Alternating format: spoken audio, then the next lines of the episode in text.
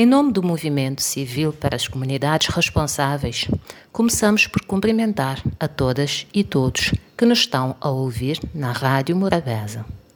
Sou Elsa Fernandes, voluntária do MCCR. A posse responsável, além de ser um dos pilares mais importantes da gestão ética da população canina e felina, é, sem dúvida, a base para construir uma relação harmoniosa e de confiança dentro da família, entre os humanos e os seus animais de estimação. Adotar um gato ou um cão deve ser um compromisso até o final da vida deles. Eles reconhecem todos na família individualmente e criam laços afetivos. Um animal abandonado que a família rejeita é um animal com a alma quebrada, que sentirá sempre a dor da privação, do amor, da parte daqueles que mais ama.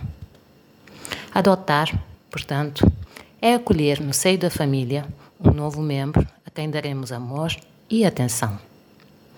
Quando esta decisão é tomada com responsabilidade, devemos esperar o nosso filhote patudo, preparando o seu espaço dentro de casa, protegido do sol e de correntes de ar onde poderá conviver conosco com facilidade. De nenhuma maneira os privemos da nossa companhia, fechando-os fora da casa. Vamos escolher uma caminha fofa, porque gostam de passar tempo no seu leito. Duas tigelas de inox servirão para água e comida.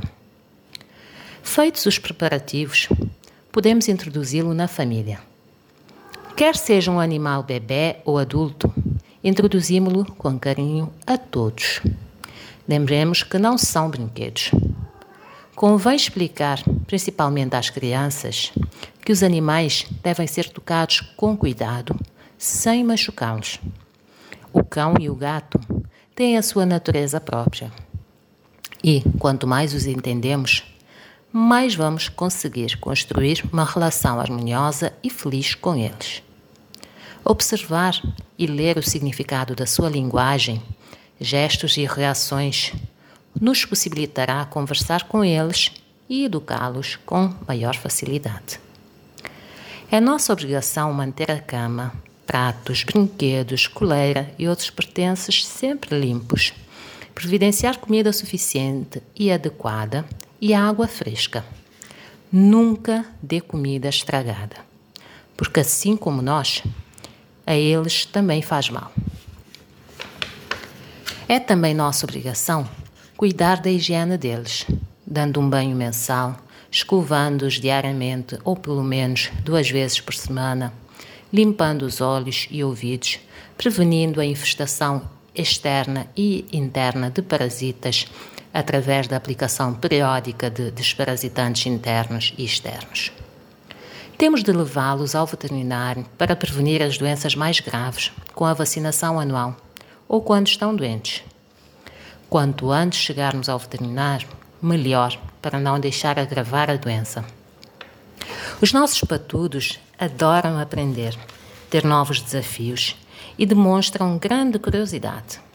Um cão pode chegar ao nível de aprendizagem de uma criança de 7 anos mas o gato não é menos inteligente.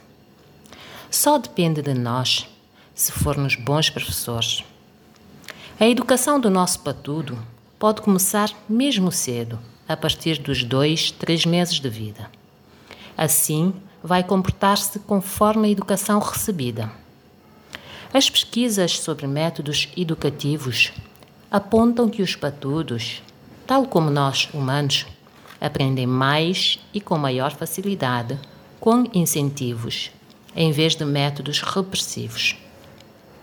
O cão e o gato precisam de atividades de lazer todos os dias na nossa companhia. Os tempos de lazer que passamos juntos trazem felicidade na vida de toda a família. Concluindo, a posse responsável é adotar para a vida toda e nunca abandonar acolher na família e nunca excluir. Criar laços afetivos e condições dignas de viver. Providenciar alimentação adequada, água fresca e os cuidados com a higiene e a saúde. educar, aprender juntos e passar bons tempos de lazer. Na próxima crônica, falaremos da saúde em família com patudos. Cuide do seu companheiro patudo com amor e responsabilidade. Obrigada pela atenção. MCCR, somos a voz dos que não podem falar. Visite a nossa página no Facebook, Comunidade Responsável, e, por mensagem, envie a sua sugestão de temas ou perguntas sobre assuntos caninos e felinos.